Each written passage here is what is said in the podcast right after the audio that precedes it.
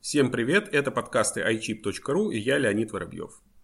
Сегодня попробуем разобрать еще одну интересную тему, которая очень волнует читателей нашего сайта. Что лучше, традиционный жесткий диск или SSD?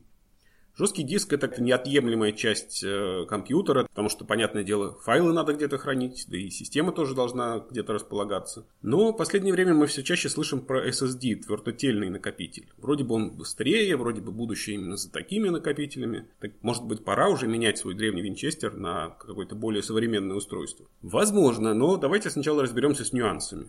Потому что я уверен, не каждый знает, чем отличается жесткий диск традиционный от э, твердотельного накопителя.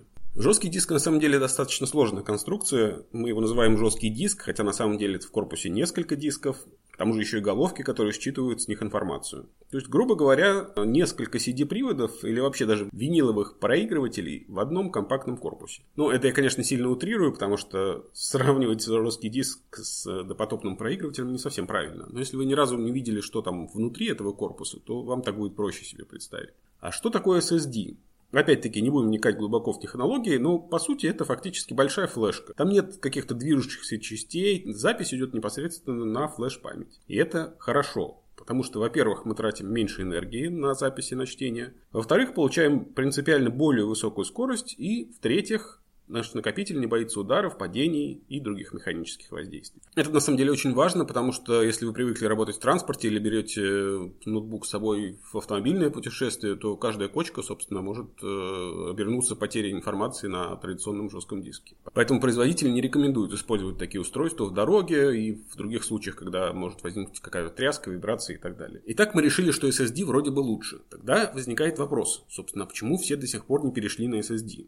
Даже новые ноутбуки продаются в основном с традиционными жесткими дисками. Секрет, конечно, в стоимости деталей, точнее компонентов. Например, хороший жесткий диск на 1 терабайт сегодня можно купить где-то ну, за 2 500, плюс-минус там 500 рублей, ну, в зависимости от производителя. А SSD на такой объем будет стоить уже порядка 8 тысяч. Разницу чувствуете? Это примерно та же ситуация, что с электромобилями. Вроде бы за ними будущее, но пока не настолько дороги, что по-прежнему мы ездим на бензиновых и дизельных коптилках и, собственно, этим и счастливы. Подешевеет ли SSD в ближайшее время? Эксперты, а точнее сами производители SSD, уверены, что вряд ли.